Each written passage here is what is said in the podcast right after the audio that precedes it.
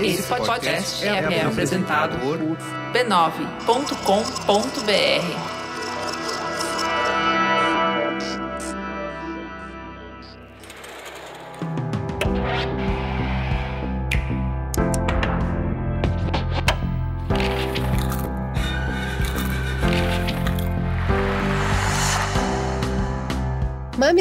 Mamilândia querida, está começando agora o nosso espaço semanal de reflexão a partir de produções culturais. Eu sou a Cris Bartz. Eu sou a Juva Lauer e esse é o Mamilos Cultura.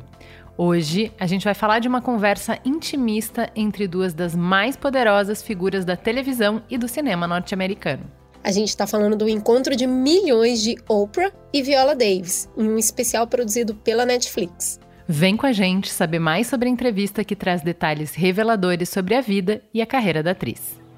So here we are on my porch in Maui. Maui, thank you for being here in our happy place. Oh, thank you. Thank for you for joining me. me for this. I know we've known each other for a number of years. We've had other interviews, but I have to tell you, when I read this book,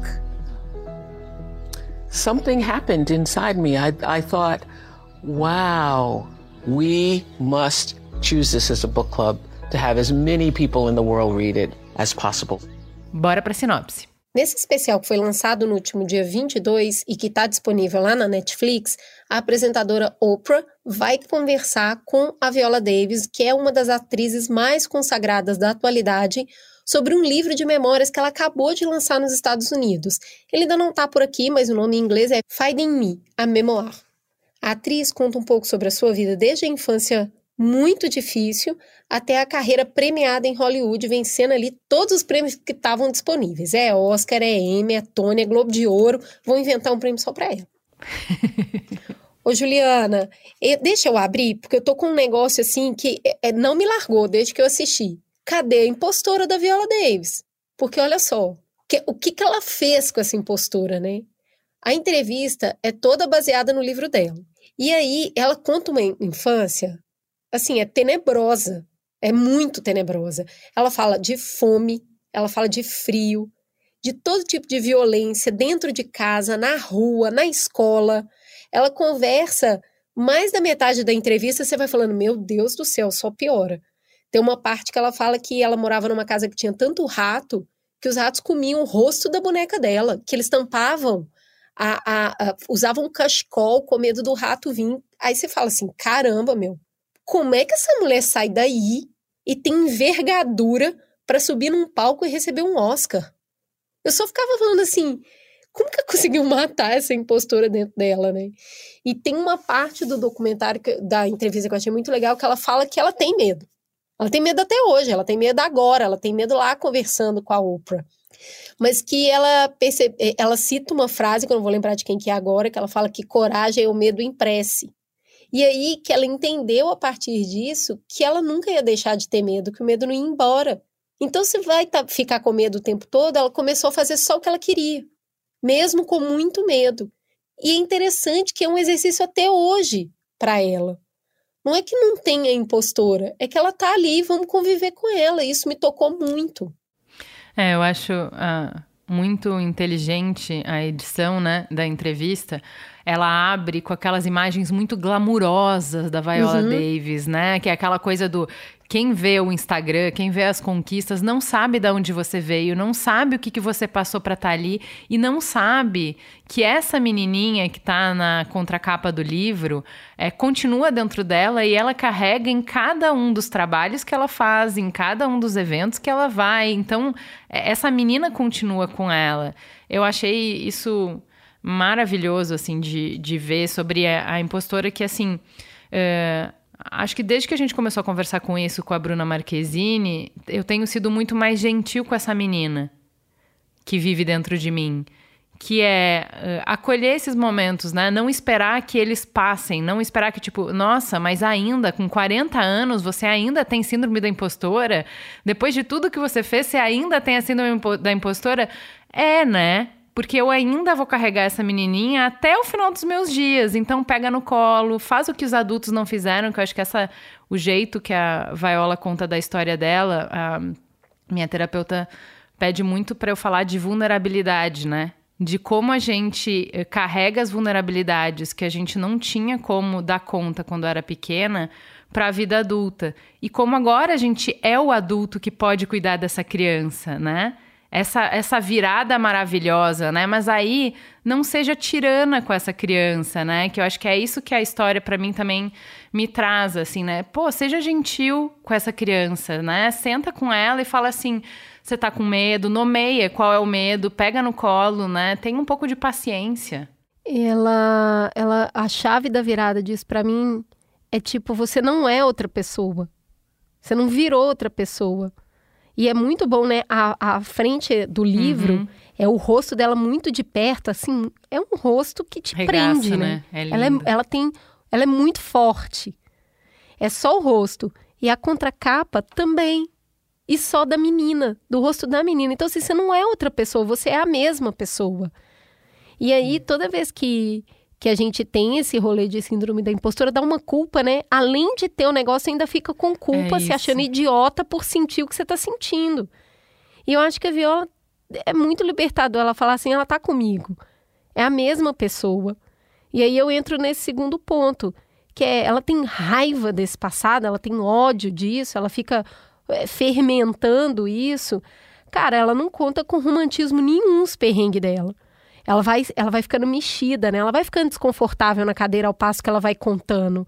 Não, não é assim, não é fácil falar, não é fácil, tanto que ela escreveu. Uhum. Então, ela fala da violência do pai, ela fala do alcoolismo, ela fala da ignorância da mãe, ela fala dos abusos ali. Então, assim, era para ela ter muita raiva de tudo isso, sabe? E de repente ela vira e fala: Meus pais fizeram o que eles puderam fazer, e se eu sou o que eu sou hoje, é graças a isso que eu passei. Ela hoje a gente vive muito nesse debate, né? De tipo, não vamos é, romantizar perrengue, não vamos. Porque a gente não quer que os filhos passem por isso. Ela não quer que a filha dela passe por nenhum terço do que ela passou. De jeito nenhum.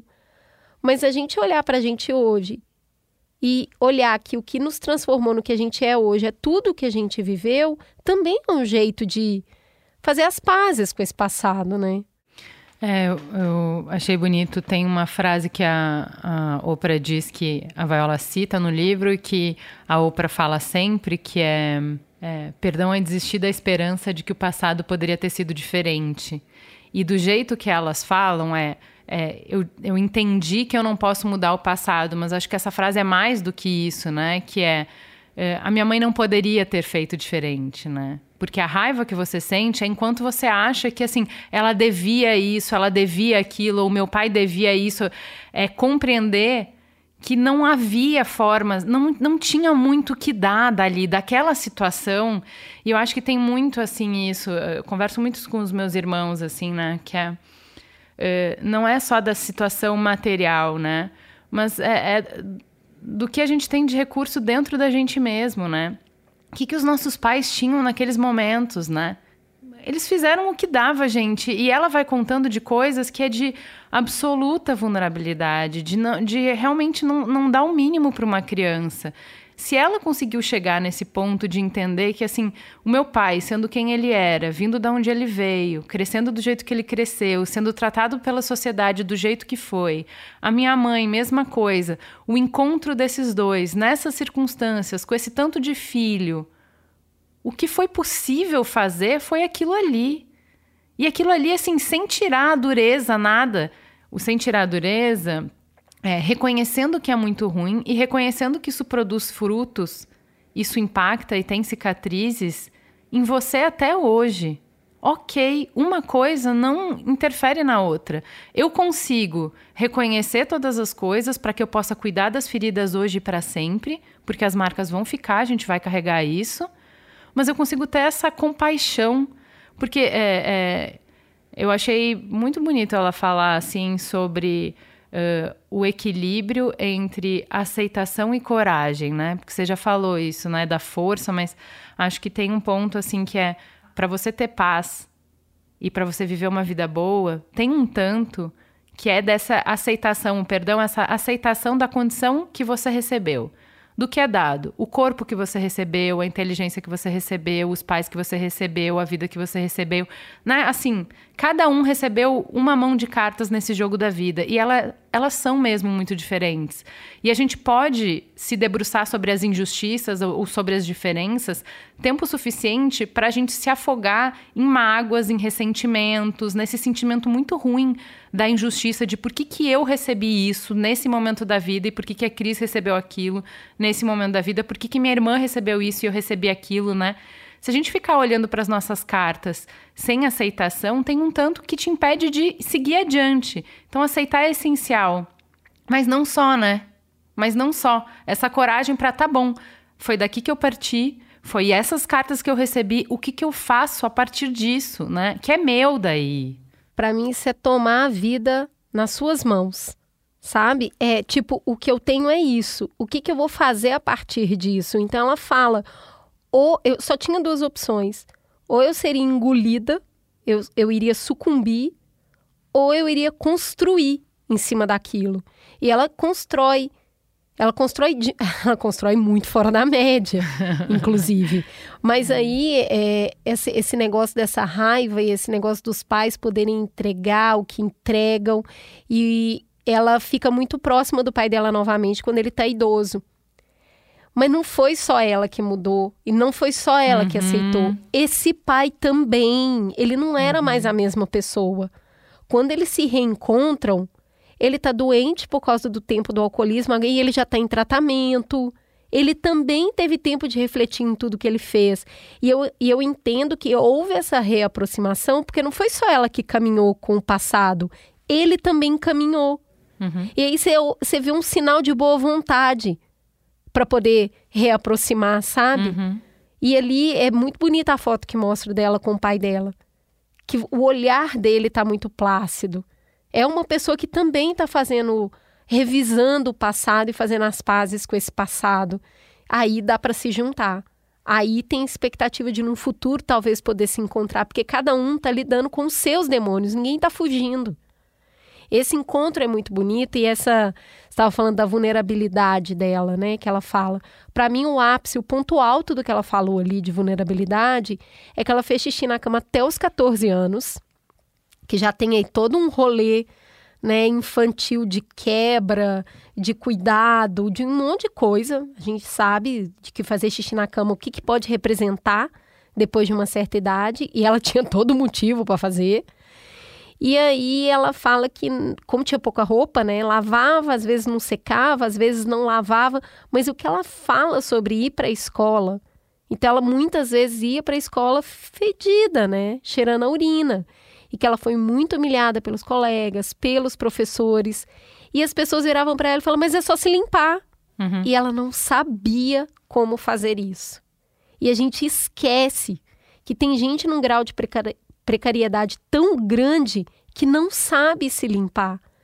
Porque hoje uma amostra com quatro anos, eu que dou banho nele, eu que falo agora, ó, limpa direito, se esfrega, você não escovou os dentes direito. Eu que limpo, limpo o bumbum dele, mostro como é que limpa. Então, estou ensinando ele a se limpar.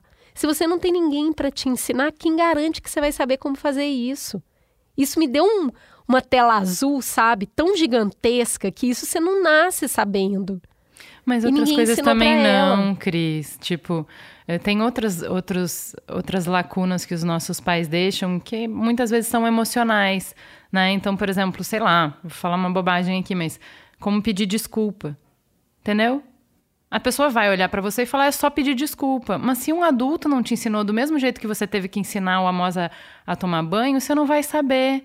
Entende? O básico de civilidade, bom dia, como você está, reconhecer a existência do outro. Se não Eu teve na sua isso... casa, se não te ensinaram, é muito básico se, na se convivência. Você nem tinha casa na convivência com, com seres humanos é muito básico, mas se não teve na sua casa, o que, que você vai fazer? Igual ela, você vai para o mundo, você vai observar as pessoas e você vai tentar é, decodificar, tipo, como é que elas chegaram, porque você só vê o resultado. Você não sabe todos os processos que tem por dentro e você vai tentar sozinha. E essa, essa sensação questão... que ela tem de vergonha, de que você é inadequada para o mundo, que existem coisas que todo mundo sabe, mas que você não tem acesso, que não são óbvias para você, que não são. Ela fala muito disso. Assim, eu achei muito bonito ela falar desse jeito. É, é, é... Eu acho que é ela. Que a questão da higiene, eu acho que ela faz a gente olhar para as pessoas em situação de rua com outros olhos. Porque a gente olha para as pessoas que vivem nesse extremo da precariedade e fala: meu Deus, por que não toma um banho? Olha como aquela pessoa está fedida. Você nunca pensa nisso. Você nunca. Olha, talvez ninguém nunca tenha ensinado para essa pessoa. É uma questão muito. É da base da civilização, sabe? Que hoje todo mundo pode tomar um banho e estar com os cabelos limpos. Não, não é. Eu acho que é isso que ela está falando. Não, não é. Não é. Então, assim, eu acho que amplia muito um olhar de compaixão quando a gente olha para essas pessoas tão deterioradas pelo abandono, sabe? Pelo abandono da sociedade, pelo abandono. A gente não conseguir cuidar dessas pessoas e depois cobrar delas uma postura civilizatória que é muito difícil de ter. Ninguém te ensinou. Que dirá um obrigado um bom dia, um por favor, né? É, não, é que eu, eu, eu entendo o ponto que você está trazendo, que fala pra gente do olhar que a gente tem para o outro. Mas só ampliando, né, quando não é uma questão de higiene, você pode pegar o, essa vulnerabilidade que ela trouxe.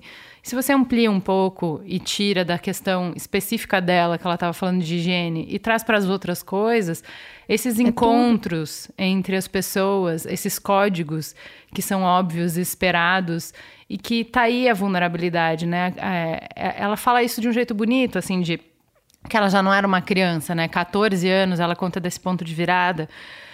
É, é legal ela falar que, assim, como adolescente, você não deveria contar para um adulto o que, que é para fazer. Você espera é, direção, guia de um adulto, né? Uhum, e você não é. ter esse guia e essa direção como isso é avassalador, né? Como e como é esse isso é formador de personalidade, que é isso.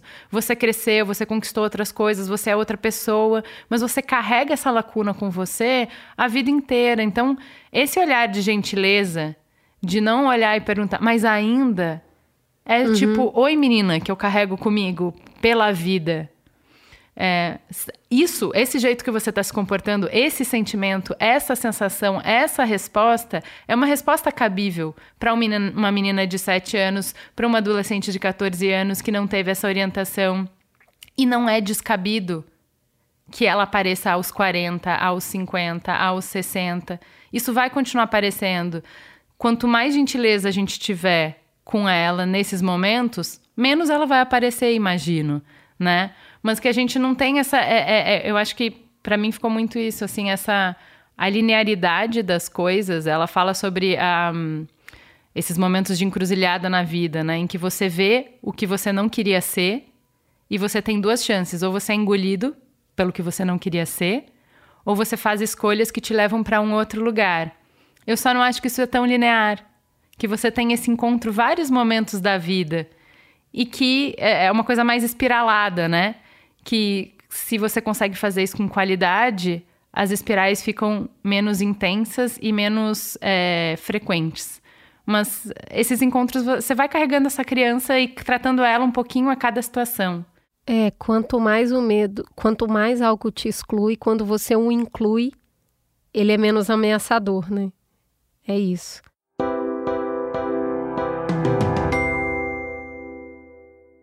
Eu só queria encerrar com dois pontos que a gente não pode deixar de falar dela como artista, né? Me chamou muita atenção duas coisas. Primeiro, a arte como fuga. Porque tem uma parte que ela fala assim: eu achei que eu era amaldiçoada quando eu era pequena, porque eu era Linda. feia, eu não tinha nenhum recurso e eu era muito pobre. E aí, uma pessoa que acha que é amaldiçoada vai ser atriz, e aí o que ela diz, né? Eu vou viver outras vidas. E aí é a arte como esse lugar de você sair de dentro de você e sei lá, eu vou ser outra pessoa agora. Eu não sou mais essa menina. Agora eu sou a detetive, a professora de universidade do como defender um assassino. Eu achei muito legal porque a Oprah fala do, do filme que ela faz com o Denzel Washington, né? Que tem uma cena que o nariz dela tá escorrendo tanto. E é, é nojento aquilo, né? E é assim que a gente chora. Eu sou uma pessoa que chora muito pelo nariz. E aí ela fala, mas eu não tenho esse apego. Porque ali na hora que eu tô fazendo aquilo, eu posso. E aí, nesse Como Defender um Assassino, ela fala que ela fez as pazes com a possibilidade de ser uma mulher sexy. Porque a personagem era. E aí permitiu que ela fosse uma coisa que ela nunca foi de verdade. Ela, Viola. Mas a personagem permitiu que ela fosse.